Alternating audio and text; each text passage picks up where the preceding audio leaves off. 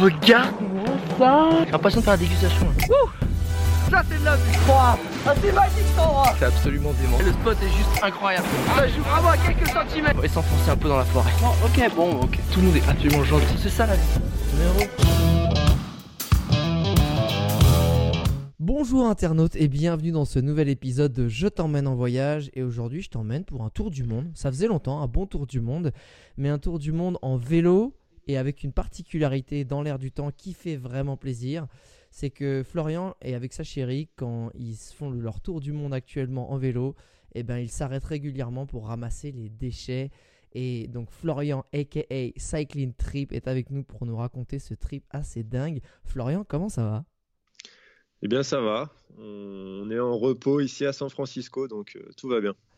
Euh, déjà, avant même euh, qu'on attaque cette histoire, ce- tout ce trip et tout ce qui vous arrive et comment ça se passe, c'est ça veut dire quoi exactement ramasser les déchets? Parce que j'imagine que là, tu t'arrêtes toutes les, euh, toutes les 45 cm pendant ton tour du monde.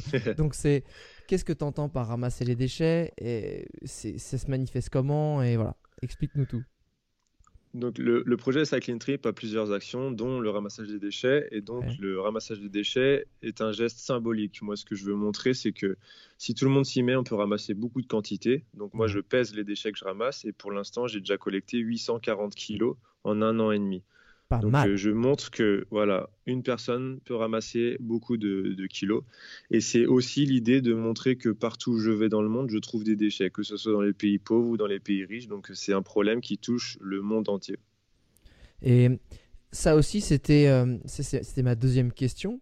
Euh, euh, quand tu dis que tu ramasses, c'est-à-dire des fois tu t'arrêtes, comment tu sélectionnes les lieux où tu vas t'arrêter et dire Ok, là je me chauffe, je suis devant euh, peut-être un, un parterre de d'ordures ou au contraire quelques ordures et tu vas t'arrêter juste faire un geste. Comment ça se passe? Donc ça dépend des pays, c'est assez aléatoire parce qu'il y a des pays où c'est très facile de collecter 2 kilos de déchets et il y a d'autres pays où bah, récol- euh, collecter 2, kilos de déchets c'est pas simple dans le sens où bah, il faut prendre des fois une journée pour collecter 2 kilos, mais il y a quand même des déchets. Euh, donc le voyage. euh, Pourquoi tu, excuse-moi, je te pourquoi tu dis 2 kilos? Parce qu'en fait, euh, l'idée, c'est de récolter. Donc, je m'arrête à 1, 2 à 3 kilos par jour. Donc, euh, je dis 2 D'accord. kilos pour, euh, pour donner euh, la moyenne. Ouais. Mais, euh, mais voilà, en fait, je, je- donc je fais mes étapes à vélo. Euh, dès que je vois des déchets sur le bord de la route, euh, je collecte ces déchets. Après, c'est toute une stratégie parce que le problème, c'est que vu que je suis à vélo, quand je collecte ces déchets, ça veut dire que ça fait du poids supplémentaire Bien sur sûr. mon vélo. Donc, ça rend l'étape plus compliquée. Donc, après, c'est avec l'expérience et après, c'est stratégique. On regarde sur les GPS, il y a des stations-service, il y a des villes pas loin de là où je collecte les déchets pour pas me retrouver à, à voyager avec beaucoup de kilos. Néanmoins, ça m'est arrivé de réaliser des étapes de 90 km sans trouver de poubelle, donc me retrouver avec plusieurs kilos de déchets sur mon vélo et j'ai Ouais. pas de solution pour les jeter. Tu vois, ça, c'est un- c'est une question qui me vient parce que, tu Mm. vois, j'étais à Bali récemment et euh, la collecte de déchets, c'est. C'est en fait euh, juste, il y a des mecs qui, euh, qui collectent les déchets, ils les mettent au même endroit dans une décharge ou ils les brûlent devant chez eux. Euh, Mhm. Est-ce que justement, quand dans les pays que tu as fait, et on y reviendra. D'ailleurs, tu as fait. Ouais, avant, tu as fait quoi comme pays jusque-là? Alors pour l'instant, euh, donc je suis parti de la France il y a un an et demi. Je Ouais. suis descendu vers l'Afrique euh, du Nord. Donc j'ai été euh, par l'Espagne, Maroc, Mauritanie, Sénégal. De là, j'ai fait du bateau stop jusqu'au Cap Vert. Nice. Ensuite, euh, j'ai pris un avion jusqu'à Rio de Janeiro, donc le Brésil. Je suis descendu vers l'Uruguay, l'Argentine. Donc je suis resté au nord de l'Argentine jusqu'à Mendoza. Ensuite, j'ai été au Chili. Et Yes. c'est depuis le Chili à Santiago que ma petite amie m'a rejoint, donc il y a Ouais. un an. Et donc euh, tous les deux, on a remonté euh, ben, toute l'Amérique du Sud euh, par la Bolivie, le Pérou, l'Équateur, la Colombie. On a fait une traversée en bateau jusqu'au Panama, traversé toute l'Amérique centrale jusqu'au Mexique, et donc nous voilà aux États-Unis. Génial, Voilà. là à San Francisco. Sacré Voilà. trip. Et justement, dans les pays les plus pauvres, quand tu collectes les déchets, euh, est-ce que tu sais au fond que quand tu mets dans une poubelle ou quelque part, tu sais qu'en fait ça va atterrir dans une autre grande décharge et que ça va être centralisé ou que ça va être cramé Ou pas Exactement, Ouais, en si, fait. ouais. Oui, je, je le sais que que en fait des fois c'est pour ça que je, dis toujours que mon geste reste symbolique parce que je sais très bien que sur les 840 kilos que j'ai collectés finalement il y en a très peu qui vont être très bien gérés derrière c'est des pays où il y a une très mauvaise gestion des déchets mais euh, le voyage à vélo permet d'être vraiment au plus près des locaux et il m'arrive de voir des gens brûler leurs déchets et il m'est arrivé d'aller leur poser la question pourquoi ils le font et ça m'a permis de comprendre beaucoup, beaucoup de choses sur euh, bah, pourquoi ils le font. Et en général, c'est parce qu'il n'y a pas d'autre solution. Et, je comprends en fait ce geste euh, finalement. C'est quoi, justement, quand tu dis que tu as appris pas mal de choses par rapport à ça euh, C'est que finalement, qu'est-ce qui, qu'est-ce qui te donnait en général comme raison? C'est simplement le fait qu'il n'y a pas de structure et qu'ils doivent se démerder tout seuls? Exactement. Dans, les pays les plus pauvres, je pense que c'est loin d'être une priorité pour les, politiques et les gouvernements de, mettre en place une vraie gestion des déchets, même si pour moi, elle, paraît une priorité. Pour eux, ça ne l'est pas du tout. Donc, ce sont des gens qui sont soumis à une consommation importante de, plastique, d'aluminium, de, tout type de déchets finalement. Et donc, euh, se retrouvent avec beaucoup de déchets chez eux. Alors, euh, il n'y a plus que deux solutions pour s'en débarrasser, soit les brûler, soit les jeter ailleurs. Et finalement, quand, quand c'est ça, en fait, c'est une logique. Ouais, mais clairement, parce que c'est vrai que mm. nous, on est là, ah, il les brûle, il les machin, mais nous, on a la chance de mettre ça mm. dans une poubelle, et comme par magie, ça disparaît. Et cette poubelle, on la re-remplit, elle se revide comme par magie. Donc, euh, c'est ça, en fait. On, c'est mm. compliqué, je trouve, de taper sur les doigts et de, juger les gens qui n'ont pas les structures euh, que l'on a. Ça vient surtout de l'éducation, en fait, je dirais. Et, sauf que certains qui n'ont pas reçu cette éducation, on ne peut pas leur en vouloir parce qu'ils n'ont jamais été euh, euh, éduqués à, gérer ces déchets et de toute façon, ils n'ont pas vraiment de solution. Et puis en plus, ça nous a permis d'apprendre que même dans nous, les pays les plus riches, en fait, on se rend compte qu'il y a des déchets qui se retrouvent dans les pays les plus pauvres. Et voilà, ah il y a eu beaucoup de choses maintenant de reportages qui ont été faits où on le sait, et donc, euh, bon, voilà, maintenant c'est inévitable, on peut pas, on peut pas nier ce problème également. C'est ça, en fait, pour ceux qui n'ont pas vu mm. les reportages, en gros, euh, les, les, plastiques ou les matières premières, ce qu'ils appellent les matières premières, des déchets mm. de matières premières, sont finalement revendus à des pays du tiers-monde, euh, soi-disant pour être triés, recyclés, sauf qu'au final, ils, ils, les revendent ou ils les redonnent pour se débarrasser purement et simplement de, des stocks et pas les avoir chez nous. Euh, et se retrouvent dans des pays qui en plus n'ont pas du tout les structures que l'on a nous. Ça c'était un petit point. Euh, hmm. Il y a une autre question qui, qui moi, m'a chatouillé l'esprit. Euh, déjà, toi, tu es parti en tour du monde en vélo, donc qui est quand même un déplacement super propre avec un impact carbone et environnemental super faible. pourquoi tu as eu cette envie supplémentaire de vouloir ramasser les déchets? Ça t'est venu comment de se dire, tu sais quoi, je suis en vélo, je me sens vachement pisse, hmm. je suis en harmonie, bah, je vais prendre quand même des déchets avec moi. Donc en fait, c'est euh, ce que je dis toujours, c'est que c'est une suite logique de mes expériences. En fait, j'ai commencé par un, tour de l'Europe à vélo en 2015-2016 pendant 10 mois.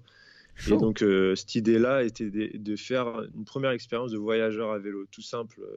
Donc c'est juste l'idée de voyager. Et en fait, j'ai été euh, particulièrement choqué de voir autant de déchets sur le bord des routes parce que ah quand on voyage à pied, quand on voyage à vélo, c'est là où on est le plus confronté vraiment de voir les bords des routes. Euh, donc euh, c'est quelque chose qui m'a choqué et notamment. ouais, notamment est-ce qu'il y, est y, a des pays comme ça qui ressortent un peu plus que d'autres, sans les juger, hein, c'est juste euh, pour, mhm. savoir. Bah en fait, c'est de règle générale, c'est souvent les pays les plus pauvres. Donc en Europe, par exemple, quand on était passé par l'Albanie, bah, c'est exactement les mêmes euh, situations et gestion des déchets que j'ai pu retrouver en Afrique ou en Amérique du Sud dans, ce voyage. Donc euh, oui, l'Albanie, par exemple, est, un exemple. Mais, euh, mais même dans les pays les plus développés, comme on, peut parler de la Scandinavie, qui ont des systèmes de déchets encore plus développés que le nôtre en France, on, retrouvait quand même des déchets dans la nature, en, bien moindre quantité, mais il y en avait quand même. Donc je me suis dit qu'il fallait parler de ce problème et du coup j'ai profité de ce voyage pour, pour en parler. Et justement, c'est. Euh, moi, j'aimerais qu'on fasse un petit pont, un petit, parce que quand tu as cité de plusieurs pays, il y, en a plusieurs en fait qui m'ont un petit peu. Euh, qui m'ont donné envie d'en savoir plus parce que je connais pas. Mhm. Et euh, mhm. notamment, il y a, y a, le Cap Vert. Est-ce que tu peux me parler du Cap Vert? Est-ce que tu peux me parler de l'Uruguay? C'est des pays qui sont dans ma target list et j'ai eu entendu des trucs super bien comme des trucs super pas terribles. Et toi, c'est quoi ton ressenti personnel évidemment? Alors moi, au Cap Vert, par exemple, donc euh, bah, il y a plusieurs îles. Donc moi, j'ai visité qu'une île, j'ai fait le, tour d'une île. Euh, moi, ce que j'ai vu, c'était beaucoup de pauvreté. Donc c'est Sao Vicente, c'est euh, là où il y a la ville de Mindelo. Donc c'est une ville très connue pour bah, justement pour les voiliers, parce qu'il y a beaucoup de voiliers qui arrivent là pour faire les ravitaillements, ah. pour repartir après sur la transatlantique. Donc donc moi, je me suis arrêté là. Et euh, bah, ce que j'ai découvert est, assez triste parce que Ah ouais. donc j'avais du temps un peu à perdre là-bas. J'ai fait le tour de l'île et j'ai ramassé euh, des déchets sur une plage. Ouais. Et j'ai demandé aux gens euh, où allaient ces déchets parce que le fonctionnement d'une île est, est- est vraiment bah, c'est intéressant de savoir ce qu'ils font sur ce genre d'île qui est au Bien milieu sûr. de l'Atlantique.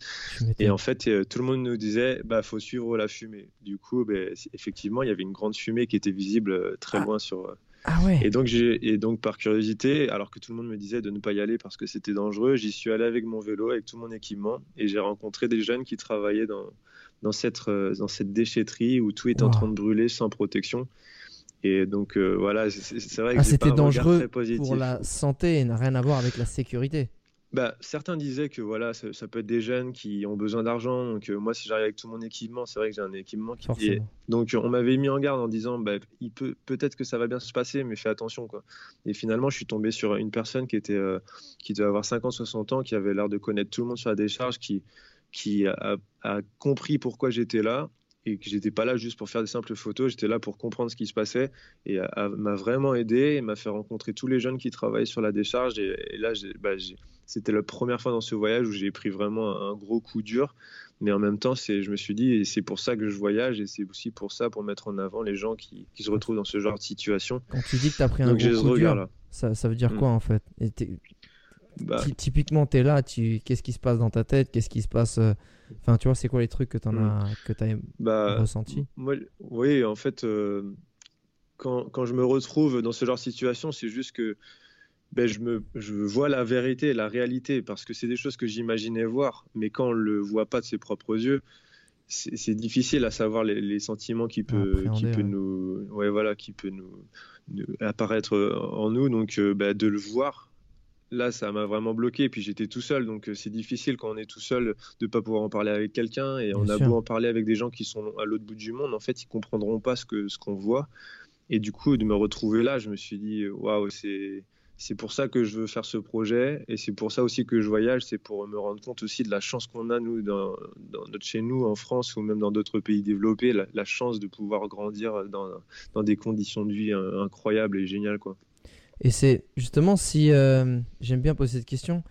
Bon, là, d'habitude, c'est pour des jolies choses, mais si euh, là, on mettait un casque de réalité virtuelle sur les yeux et que c'était toi qui dressais le décor, ça ressemblait à quoi, malheureusement, cette décharge au Cap-Vert Alors, euh, c'est- en fait, je voyais des jeunes qui étaient sur des ordures et, euh, et en fait, tout était en train de, de brûler, quoi. Donc, il y avait de la fumée. Des fois, c'était euh, des feux qui dataient depuis longtemps, mais c'était Ah ouais. vraiment des nuages de fumée. Noir. Et j'ai des photos qui représentent vraiment ouais, la situation. C'était euh, aucune protection. euh, ouais, c'était vraiment comme une situation d'apocalypse, comme si tout avait brûlé. Et en fait, euh, on se rend compte qu'il y avait bah, des femmes et des hommes qui travaillaient là-dedans, qui, juste pour récupérer de l'aluminium, du plastique.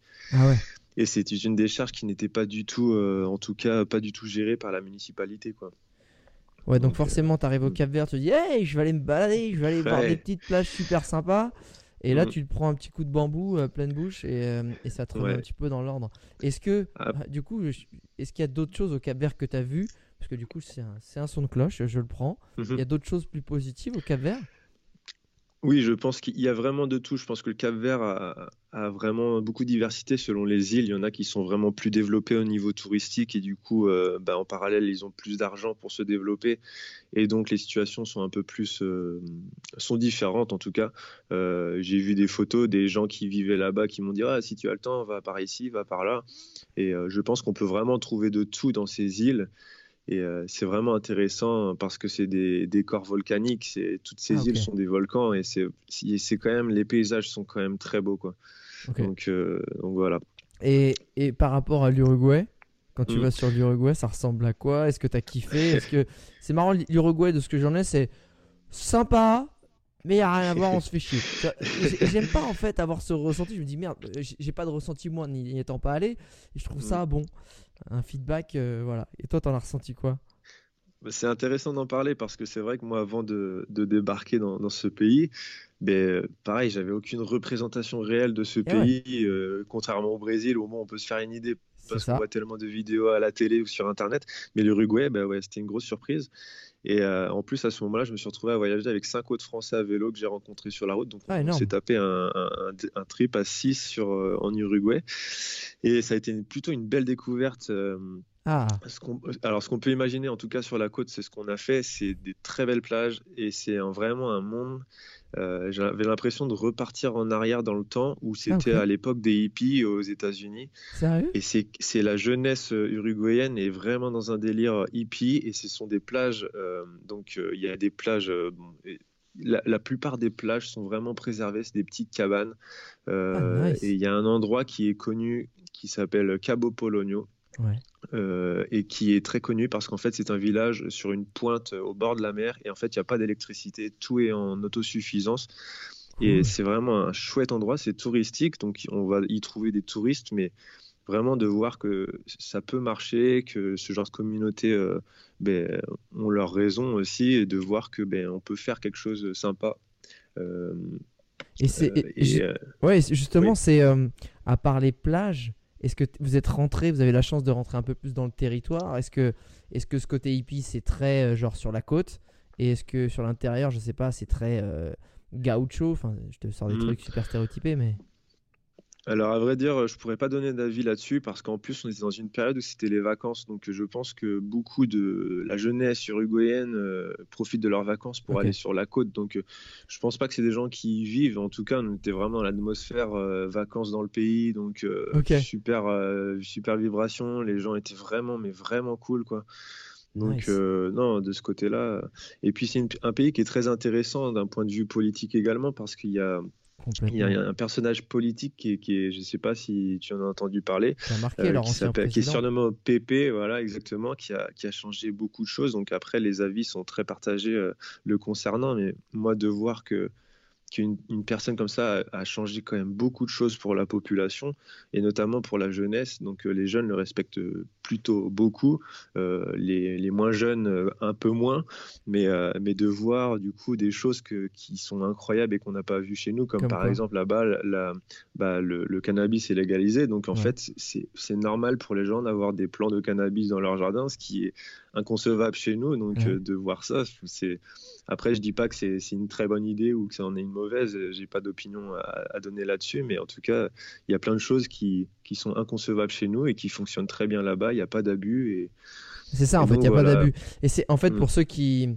euh, qui ne le savent pas, euh, il, a, il a été dans le reportage de Yann Arthus Bertrand, euh, où il a fait un super témoignage qui avait été euh, beaucoup, beaucoup repartagé. Ça ressemble à un petit agriculteur parce que, ben, en fait, c'est un président qui a été très longtemps euh, agriculteur et que ce mec est assez incroyable parce que ben, les présidents, c'est souvent synonyme de d'élite, de riche, et lui, il vient de la classe. euh, la basse classe sociale, sans, sans aucune, enfin, aucune connotation péjorative, au contraire. Et au contraire, il a un discours de dingue parce qu'il dit arrêtez de courir après l'argent. L'argent, ça se mange pas. Mm. Et que de toute façon, il y a quelque chose que vous comprenez pas. En gros, ce qu'il disait, c'est que euh, c'est pas de l'argent que vous gagnez, c'est du temps que vous gaspillez en fait. À chaque fois que vous dépensez de l'argent, c'est pas du, de l'argent que vous dépensez, c'est le temps qu'il vous a fallu pour l'économiser en fait. Et, et en fait, il, il est vraiment, il fait une promotion du retour à l'essentiel, des belles valeurs, et c'est juste complètement dingue qu'un président d'un pays euh, fasse la promotion de ces valeurs-là, et, euh, et que genre pareil, le mec, il, il disait, bah, j'avais le choix entre avoir un avion ou un hélicoptère pour moi, un présidentiel. Bah en fait non, j'ai décidé de le filer à euh, pour les pour un hôpital, tu vois, parce qu'il n'y en avait pas. Mhm. Enfin, juste terminé bonsoir en fait. Et euh, il dit j'en ai pas besoin, je m'en branle. Mm. Et rien que ça, c'est c'est, euh, pour ça que ça m'intrigue beaucoup ce pays. Et je pense qu'en fait, tu Mhm. confirmes une chose euh, dont j'ai beaucoup entendu parler, c'est finalement l'Uruguay, ça se vit, ça se visite pas en fait. Un- Exactement. Il n'y a rien à voir, il y a tout qui se ressent et qui se vit, si je comprends bien. Et en plus, c'est un pays qui est quand même préservé du tourisme de masse. Donc, euh, Ouais. donc vraiment, il y a, il y a de la vraie vie et tu peux aller dans un coin qui devrait être euh, touristique à l'heure d'aujourd'hui et qui ne l'est pas. Et en fait, tu rencontres des locaux et tu as vraiment l'impression d'être dans un endroit mais magnifique, mais avec les locaux. Et c'est ça que j'ai adoré là-bas. Et du coup, ça a été une belle surprise. Et vraiment, on a, on a passé de très bons moments là-bas, même avec les gens. Les gens ont été vraiment super C'est cool. safe, ça va? Mais bah oui, nous on n'a eu aucun problème, en tout cas sur la côte, mais enfin c'est pas un pays qui est réputé comme dangereux. justement, en fait c'est on, peut, je sais pas si c'est si on va me critiquer sur ce que je vais dire, mais mais c'est un peu la Suisse de l'Amérique du Sud quoi. C'est pas ce qu'on entend beaucoup parler et c'est des, enfin c'est c'est un, un, pays qui qui se met pas vraiment en avant, mais qui a beaucoup de valeur. Et, et c'est ça qui est, qui est, super intéressant. Et c'est ce qui fait que c'est préservé encore aujourd'hui. Et j'espère pour longtemps. Tu me l'as vendu, maintenant je vais vraiment le mettre sur ma liste. J'hésitais ah, un bah petit peu, mais là, y aller. franchement. Non, non, il faut y aller. Et... Ouais, excuse-moi. Et, ouais, vraiment ceux qui, qui, sont intéressés par ce que tu viens de dire euh, concernant leur ancien président, je pense que si vous êtes intéressé, il faut, faut, y aller il faut voir ce qu'il a fait parce que c'est vraiment, il a, il pris des mesures vraiment incroyables et, et, pour le coup un peu révolutionnaires dans le monde politique. C'est peut-être pour ça qu'on ne fait pas trop la promotion au niveau mondial. Je voudrais pas que ça se propage de trop, tu vois. C'est un peu ça. Peut-être. Mais en tout cas, j'ai entendu parler de cet ancien président qui, est, qui conseille beaucoup d'hommes politiques ah partout en Amérique du Sud et même ailleurs. Donc euh, c'est quelqu'un qui, qui il, a, il est très partagé. Des gens disent qu'il a une, vision utopiste, mais d'autres le respectent beaucoup et s'inspirent beaucoup de ce qu'il fait. Donc, Génial. Hmm. J'aimerais qu'on revienne un peu au, au, début de ce voyage. Euh, je t'ai dit... Euh, euh, pourquoi tu as voulu ramasser les déchets, mais je t'ai pas demandé le but de ce voyage. Pourquoi tu as voulu partir? Tu avais déjà fait un tour euh, d'Europe, euh, tu vois, c'est un peu fat pendant 10 mois, c'est pas rien, tu envoies des choses, tu vis des choses. Pourquoi tu as voulu repartir aussi longtemps? Parce que tu pars pour un trip de 3 ans à vélo, hein, t'es pas en mhm. train de faire un tour du monde en avion, et bravo. Et ça a été quoi la motivation de repartir et de partir si longtemps? Tu cherchais quoi Peut-être à te prouver, une question à répondre Tu y allais pourquoi ben pour, plusieurs choses en fait. Euh, j'ai voulu repartir parce que je voulais voir ailleurs que l'Europe, même si j'avais l'occasion d'y aller. Euh, euh, j'avais été dans d'autres pays un peu partout dans le monde, mais pas à vélo. Et j'étais persuadé après ce premier voyage que c'est ce qui me correspondait le plus, le, voyage à vélo. Donc j'étais sûr de cette base-là. Et j'ai voulu aller plus loin que l'Europe. Et, et, surtout, j'ai voulu me, me tester. Et donc, euh, moi, je suis persuadé que c'est une très belle façon de se tester personnellement et de, du coup, en apprendre plus sur moi et en apprendre plus sur les autres. Et du coup, en fait, c'est vraiment la façon pour moi qui est la plus complète. Après, chacun a sa façon de, voyager, évidemment. Mais pour moi, personnellement, c'est ma façon à moi de, de, me sentir bien dans un voyage. Et du coup, euh, c'est ce qui m'a amené à partir sur une idée de projet qui est sur un long terme et, et je me sens bien chaque jour sur mon vélo et je crois que je me suis pas encore posé la question euh, pourquoi j'étais sur mon vélo quoi. Même si des fois il y a des jours difficiles évidemment. Ça c'est très bien. Ça me fait une super transition sur la, question que je voulais te poser. Quand tu passes toutes ces heures à vélo parce que c'est au moins 5-6 heures mm. de vélo par jour facile? À peu près ouais 5 heures on va dire. 5 heures de vélo par jour. Mm. euh, tu penses à quoi quand tu es sur le vélo? Tu vois techniquement c'est à dire euh, est-ce que tu remines des, des, des, sais pas, des anciens conflits que tu as vécu Est-ce que tu revis des, tu repenses à, des, à ce que tu vas faire plus tard? Est-ce que euh, tu remines des, des, je sais pas, des névroses que tu as Ou est-ce que tu es plus dans le positif, dans le négatif? Ça passe par quoi toutes ces heures? Ben, c'est, comme euh, quelqu'un qui marche, euh, je pense que tu en as déjà fait l'expérience, des longues marches ou des gens qui partent en bateau, qui se retrouvent sur un voilier au milieu de nulle part. nous, on a cette chance, du coup, en voyageant et en faisant ce genre de projet, d'avoir le temps de réfléchir, ce qui peut peut-être être fou, mais je pense que certains dans notre mode de vie euh, sont un peu, un peu beaucoup, euh, enfin, pas par, euh, par choix, et c'est un peu imposé, mais on n'a pas le temps de vraiment de prendre le temps de réfléchir, de, de réfléchir sur soi-même. Et donc sur le vélo, ben, on a beaucoup de temps de le faire. et ça arrive des fois de, de, vraiment partir loin dans ses idées et même jusqu'à oublier d'être sur le vélo et se dire waouh tu reprends conscience et tu dis en fait je suis sur le vélo et je sais même pas je suis parti super loin ouais, ouais grave, les cinq derniers kilomètres c'était je me rappelle même plus je sais même plus par où je suis passé. Mais ouais bah, après c'est des grosses questionnements il y a des grosses phases où ouais je me remets souvent en question sur qu'est-ce que je veux faire plus tard. D'accord. Et après j'arrive à repositiver et puis des fois c'est des pensées négatives et en fait on est vraiment euh, selon le temps, selon les étapes, selon les gens qu'on rencontre, il y, a, des pensées, mais c'est de la philosophie sur, sur le voyage. Donc c'est vraiment aussi pour ça que j'aime voyager à vélo. C'est pour avoir le temps de réfléchir à mes réflexions.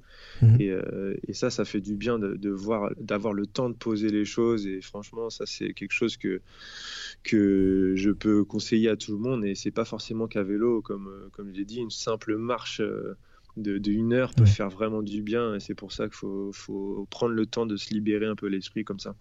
Complètement. Moi, y a, pour te rejoindre totalement, euh, il y a une chose dont je me suis rendu compte, c'est que ce qui m'arrivait souvent quand je faisais euh, euh, des randos ou des treks ou des longs trajets, euh, en bus ou tu vois, tu es un peu isolé parce que tu es tout seul, Mhm. c'est qu'il y a une pensée un peu négative ou une frustration, une situation que tu as vécue sur laquelle tu as, un ressenti, tu n'as pas réussi à avancer, tu es un peu bloqué et tu vas la ruminer, la ruminer, la ruminer, la ruminer. Et en fait, ça m'a permis de comprendre que de 1, en fait, euh, une pensée négative, tu peux la, la repasser, la repasser, la repasser, la repasser et que ça te. En fait, je dis putain, je viens de passer euh, peut-être une demi-heure, ce qui est très très long sur une seule pensée. Mm. Mais l'avantage que ça m'a permis au bout de plusieurs années, en fait, parce que j'avais ce phénomène qui. Je faisais pas tout le temps des mauvaises pensées, mais quand il y en a une qui Mhm. arrivait, putain, elle restait bloquée ultra longtemps, en fait. Et, et, se Mhm. faisait des scénarios de toutes les possibilités qu'il aurait pu se passer, mais un peu pour essayer de solutionner ça. Sauf qu'en fait, ce que j'en ai tiré, c'est que l'avantage, comme tu dis, d'avoir du temps pour réfléchir et de laisser les pensées ressurgir, c'est que ça te permet en fait de comprendre ce qui t'a un peu euh, euh, bloqué, traumatisé, ce qui va pas, ce- les choses avec lesquelles tu n'as pas fait la paix. Et en fait, quand Mhm. tu cliques Exactement. et que tu as une pensée qui vient en boucle pendant euh, une demi-heure, et ben en fait, ce qui est génial, c'est que tu, quand tu arrives à t'en enlever, tu dis ok, ça c'est un truc avec lequel il faut que je fasse la paix parce que je m'étais pas rendu compte, je viens de la gamberger pendant une demi-heure. Et je suis entièrement d'accord avec toi. Et moi, c'est un, c'est un peu comme un, une, tu vois, un, un traitement euh, purificateur qui au début passe par le, tu remues la merde et après Ouais, tu dis attends attends, c'est beaucoup de merde ça. Et si je faisais la paix avec ça en fait et qu'on passait à autre Et chose? ouais. Et puis ça, ça m'a, ça m'a pas mal aidé. Euh, justement, il y a, hum, il y a quelque chose qui, qui, moi m'intéresse aussi parce que je trouve que c'est, euh, c'est un peu un sacerdoce. Enfin, tu, quand tu es en vélo, tu, ok, tu pédales, tu pédales, ça s'arrête Mhm. jamais. Tu es, à l'intérieur, t'es- t'es- tu te dépasses physiquement, tu te dépasses mentalement. Mais je pense qu'après tous ces kilomètres, ces rencontres et te, finalement te mettre dans une ambiance qui n'est pas ton quotidien euh, pendant beaucoup de temps, qui le devient, mais c'est quoi les pensées, enfin, les pensées, les leçons, la perception de la vie que tu en as tiré en fait? Euh, Comme si, si tu devais Mhm. commencer ta phrase par euh, tu rentres, tu racontes à ton meilleur pote, ton frère, ta mère, je sais pas. Tu sais ce que je me suis dit euh, quand j'étais sur mon vélo, c'est que. Et j'espère que voilà, Mhm. qu'est-ce que tu en as tiré de ça? Donc euh, c'est un peu ce que je dis euh, parce que il y a des classes partenaires qui suivent ce, pro- ce projet et c'est ce que j'essaie de transmettre aux enfants, c'est que vraiment moi ce que je me re- je retiens de tout ça et de tous les voyages que j'ai pu faire, c'est que comme je l'ai dit tout à l'heure, on a beaucoup de chance de vivre dans le pays où on est. On a beaucoup beaucoup de chance de pouvoir voyager. On a rencontré beaucoup de gens qui rêvaient, qui rêvent de voyager, que ce soit à vélo, à pied, ils ne peuvent pas parce que d'une il y a un problème d'argent et de deux il y a un problème juste de nationalité.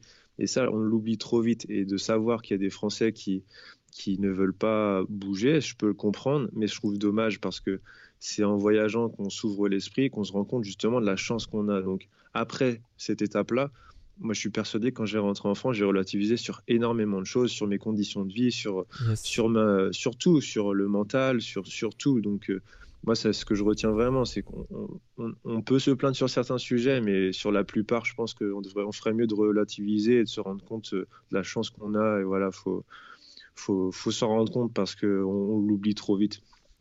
Ouais, je suis d'accord. Euh, c'est en fait, je pense qu'il y a une mentalité qui peut être pas mal. C'est en gros, sans forcément euh, accepter les mauvaises choses, c'est savoir se apprécier les vraies choses positives, Mhm. s'en rendre compte, être reconnaissant, tout en essayant et dans une dans une énergie positive, aller chercher et à améliorer, optimiser les choses, mais pas dans la, la frustration, la plainte ou l'énervement qui finalement vont faire que générer de la nouvelle plainte, de l'énervement et de la frustration. Bien Euh, sûr. Qu'est-ce qui. Tu vois, est-ce que si tu, on était autour d'une table là, euh, on a quelques petits godets, on est en, je vais dire qu'on est en Uruguay, on est autour d'une table au bord de la plage.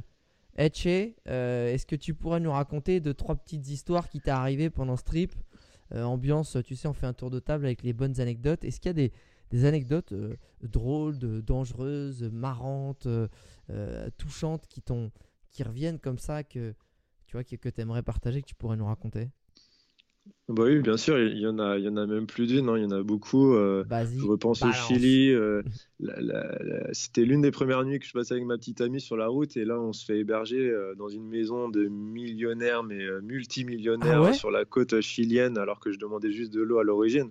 Et là, j'ai dû très vite faire comprendre à ma petite amie que ça allait pas se passer comme ça tous les jours et que c'était exceptionnel parce que c'était le début du voyage. Ouais, sympa ton trip Donc, à il y a- vélo. il y a- Ah ouais, non, mais c'était fou. Et en plus, quoi, surtout qu'ils nous ont laissé. euh, Bah, c'est le genre de baraque qu'on voit à la télé, euh, vraiment sur le bord de l'eau, euh, la côte et une maison, euh, les maisons modernes, Oh là toutes là. en cube, carré, Oh. sur 3-4 étages, la piscine, un bassin de 25 mètres, enfin, le, le truc euh, Ah ouais. incroyable.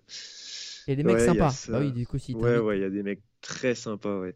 Et euh, je repense aussi euh, au, nou- au Nouvel An cette année. On était le 31 décembre, mais on, on savait pas trop quoi faire. On débarque dans une ville au Mexique. Ouais. On s'est dit, bon, on va aller à l'hôtel, on va passer la nuit tous les deux. Et puis de toute façon, on est claqué, donc on va aller dormir très tôt. On sait même pas si on va passer minuit. Ouais. Et au moment où on s'arrête manger euh, sur le bord de la route, on était à, je sais pas, 200 mètres de l'hôtel. On s'est dit, on va manger sur le bord de la route avant d'aller à l'hôtel. Et là, il y a un scooter qui arrive. Ouais, alors, il nous pose des questions en espagnol. Bon, on répond, il dit ouais, ça vous dit de venir avec nous ce soir, on va le faire en famille. Et en fait, on s'est retrouvé à faire le nouvel an dans une famille mexicaine et vraiment plus authentique, il n'y a pas. Et ça, c'est pour ça aussi qu'on voyage. Et, et en fait, moi, ce que je retiens, c'est que, et tous les voyageurs, tous les voyageurs, je suis sûr que tu vas me le confirmer, c'est qu'en fait, il y a forcément des galères dans un voyage, mais il y a toujours un truc positif qui se passe à un moment ou à un autre qui fait qu'en fait, là, tu reprends un rebond et tu te dis, waouh, en fait, c'est la folie du voyage, quoi. Ça, ça peut pas être plat. C'est forcément, il y a des hauts et des bas, mais quand il y a des bas, il y a forcément le haut qui va arriver juste après. Et en fait, c'est toujours comme ça. Et il se passe toujours, toujours quelque chose. C'est assez fou. Est-ce qu'il y a des. Justement, Mm. quand tu dis que tu as plein d'anecdotes, est-ce qu'il y a eu. Tu as quand même traversé l'Amérique latine, mon pote, euh, et l'Amérique Mm. centrale en vélo? Est-ce qu'il y a eu des moments un peu tendus, dangereux? Je pense, je sais pas, au Salvador, Mm. au Honduras, qui sont réputés quand même. euh, faut faire gaffe, tu vois.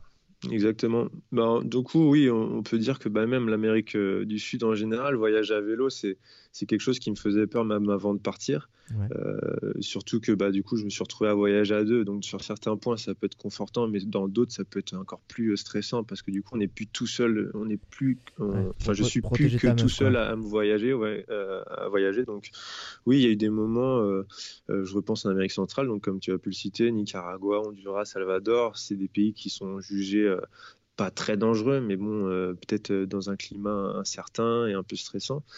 Et donc nous, on, l'a traversé. Après, on a été euh, plus ou moins le plus rapide possible pour le traverser. Et au Salvador, on est dans une, on a longé la côte, donc c'est une région qui est pas si dangereuse.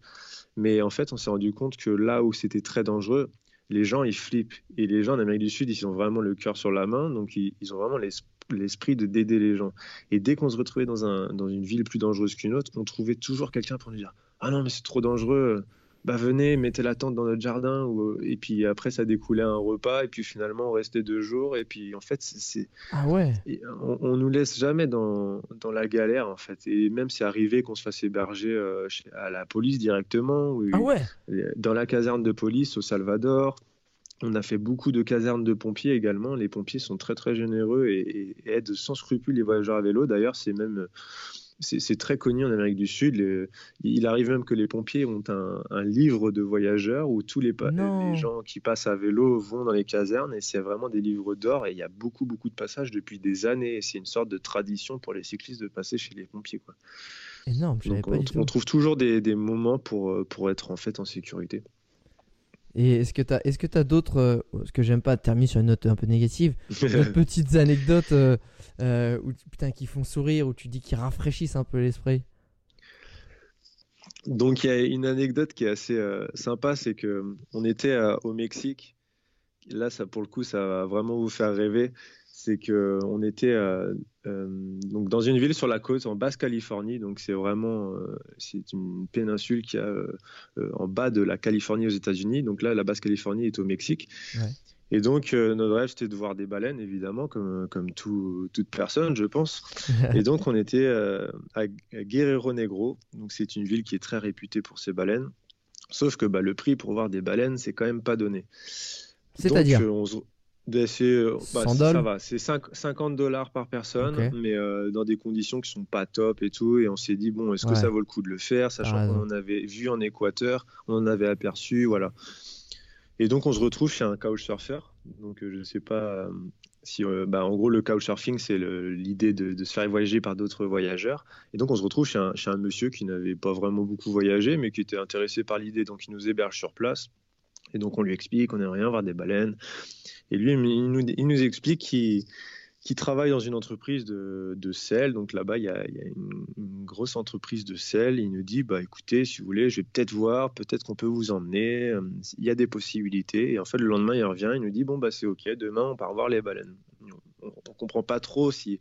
Quel rapport avec l'entreprise de sel, ouais Bah, en fait, c'est que c'est une très grosse entreprise. Ils ont des bateaux et en fait, ils mettent des bateaux à disposition des, des amis, des employés. Ah, et donc, on est parti avec ce monsieur. On est parti à trois sur le bateau. Le, alors que la plupart des bateaux pour touristes sont environ, je sais pas, je dirais 8 ou 10. Et donc, on est parti avec euh, un professionnel des baleines et on a été les voir et on en a vu, mais je sais pas, peut-être 50 en une journée. 50 on, a même eu l'occasion, ah donc euh, là-bas, les baleines se rapprochent très facilement. Donc par exemple, ils coupent le moteur des bateaux. Et du coup, il n'y a, plus de question de se s'approcher. L'idée de s'approcher des baleines n'existe plus. Et finalement, c'est les baleines qui s'approchent au bateau oh. euh, et, viennent vraiment à la surface. Et en fait, on a pu même en toucher une, pour dire à quel point c'est incroyable. Ah et elles, voilà, viennent, elles, viennent, vous taquiner, elles viennent regarder en fait. Exactement. Elles, sont très curieuses et ouais, elles viennent au contact. Donc, euh, donc, je ne suis pas pour, toucher les baleines, par contre. Je ne suis pas pour toucher les animaux sauvages. Mais, mais dans tous les cas, c'est pas l'idée de. Enfin, on n'avait pas l'impression de les déranger, en tout cas par curiosité. Elles viennent et elles repartent quand elles veulent. On n'est pas en train de les chasser. Génial. Donc c'est comme si on allait dans une grande baie et les baleines venaient à ah. nous. Enfin, c'était incroyable. Donc euh, de vivre ça et puis de se dire bon bah voilà, on a rencontré ce monsieur, on était censé repartir à vélo, on reste un jour de plus pour finalement voir euh, une cinquantaine de baleines. Enfin, c'est le genre de, de belles surprises dans ce voyage également. Wow. Euh, si si tu pouvais rencontrer Maître Yoda, c'est un pote à Wam, je te le dis, et que ah, cool. tu étais sûr, tu étais sûr qu'il avait la réponse à la question que tu vas lui poser. Et tu peux lui poser qu'une question. Peut-être une question que tu as ruminée et que tu as, as peaufinée pendant toutes ces heures de trajet. Ce serait quoi cette question? Tu es sûr qu'il a la réponse? Ce serait quoi? Hmm. C'est des, réflexions qui sont difficiles, mais, mais j'aimerais bien savoir si euh, on tend vers un avenir vraiment positif. Je dirais, c'est compliqué, mais quand je vois tous ces déchets, que je vois tout ce qui se passe dans notre sur notre planète, euh, des fois, je, comme on l'a dit, on a des pensées négatives. Du coup, des fois, ça m'arrive de penser en négatif en me disant, mais euh, ce combat et, tout ce problème est inévitable. Et, Mais j'aimerais bien en savoir plus parce que quand je vois les mouvements qu'il y a actuellement, il y a quand même beaucoup de mouvements et ça part, euh, ça part vraiment du plus bas, des gens qui se mobilisent, des, des associations, d'organisations, et on en parle de plus en plus. Donc, souvent je me dis quand même, non, il y, a possibilité, on peut le faire, mais, mais c'est vrai que j'aimerais bien euh, en savoir plus sur, sur l'avenir de, pas de mon avenir, mais de l'avenir bah, de notre humanité en fait. Mais bon, Alors celle-là, je pense que la réponse qu'il te donnerait, je peux déjà te la dire, je pense que c'est patience, tu dois avoir. Parce qu'à mon avis, ça va venir, t'auras la réponse. Euh, j'aime bien terminer ce mm. podcast avec, euh, avec deux questions traditionnelles. La première, c'est si tu devais résumer ce voyage en une punchline, une citation ou une phrase de ta création, euh, ce serait laquelle? Hmm. En une citation, tu aimerais? Yes. Euh... T'es pas obligé de continuer à parler comme Maître Yoda, mais ouais. c'est pas une citation, mais c'est vraiment un état d'esprit. Je dirais Ça peut être en une fait. Phrase de euh, ta création, donc c'est parfait. Donc, euh, bah, c'est tout simple et c'est utopiste et certains rigolent en, en entendant ça, mais c'est juste de réaliser ses rêves et, vivre positif. Et rien qu'avec juste ces deux principes, on peut faire en sorte que notre vie, elle est incroyable. Quoi. Donc, euh, et vu qu'on n'en a qu'une à vivre, donc euh, faut faire en sorte qu'elle soit incroyable. Donc, juste avec ces deux notions de, de vivre ses rêves et d'être positif, on peut aller très très loin dans une vie. Et ça, c'est pas moi qui vais te contredire. Euh, j'imagine. dernière, d'ailleurs, d'habitude, c'est l'avant-dernière celle-là. Et là, bah, du coup, ce sera la dernière. Si je te passe les clés de la DeLorean, et là, tu dis, ce Alex, il, a des connaissances, il a des tuyaux, il, a, il est pas mal quand même. Si je te passe les clés de la DeLorean pour pouvoir revivre un seul moment de ce voyage depuis le début, alors quand je dis à chaque fois, c'est pas le plus fou, c'est pas le plus joyeux, mais un moment, ce serait lequel? Dans ce voyage, c'est compliqué. Hein. Euh je crois que j'oublierai jamais en fait le moment où je me suis retrouvé dans, dans le désert du Sahara euh, tout seul. Ah.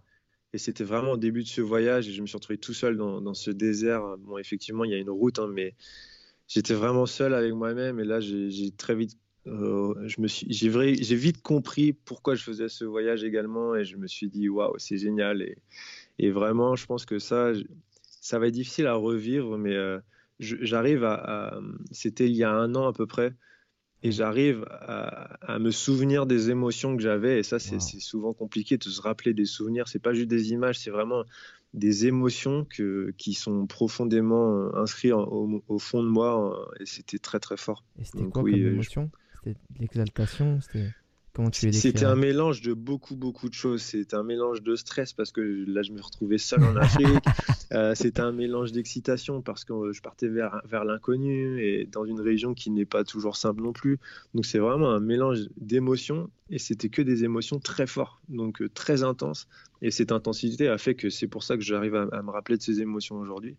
Et c'est vrai que on n'a pas souvent la, chance dans notre vie de vivre régulièrement des émotions aussi fortes et du coup de les, revivre, bah, ça serait forcément qu'un plaisir euh, pour moi de les revivre. Waouh. Eh ben écoute Florian, je te remercie beaucoup beaucoup pour tout ce partage, pour euh, ces anecdotes, pour ces conseils, pour la philosophie que tu es en train de vivre parce que hey, tu es à la moitié mon pote, hein. tu es à San eh Francisco, il y a encore de la borne pour rentrer, surtout que tu vas faire toute l'Asie. Bon là ça va être plus relax entre guillemets euh, en termes de stress par rapport à la sécurité, là tu peux relâcher la pression même si faut pas non plus. Hein, euh, euh, les, règles d'usage, faut, faut les appliquer partout parce que voilà, un vol, un oubli, c'est vite arrivé. Parce que des fois, c'est pas des vols, c'est tout simplement un oubli. Et quand on a refait 50 km, bah, après, c'est compliqué de retrouver les choses. Euh, mhm. Internaute, il y a toujours un truc qui nous fait plaisir, c'est les petites dédicaces en story. donc tu peux me taguer moi et Florian. Donc Florian c'est My Cycling avec le, jeu de mots clean en anglais, nettoyer, cycling trip. Tu nous tags et tu nous dis ce que tu as pensé du podcast. Ça se trouve, tu es sur ton vélo en train de l'écouter. J'imagine peut-être aussi, peut-être euh, en fonction si tu es encore en, quarantaine, ça peut arriver. J'espère que ça va pas durer jusqu'au moment de la diffusion du podcast, au moment où on enregistre. Euh, voilà, en tout cas, ça, ça nous fait plaisir. Et puis, si tu veux retrouver euh, tous mes conseils voyage, mes astuces, mes itinéraires de tous mes voyages, et bah, tu vas sur mon blog viseo.net, il y a tout. C'est ma petite Bible. J'espère que ça va t'aider. En tout cas, Florian, moi je te dis merci beaucoup et surtout je te dis bonne route. Euh, mais la route, l'asphalte, parce que tu vas, tu vas encore en bouffer. C'est clair, il y a des kilomètres devant. Bah, merci Alex. Ciao. Ciao.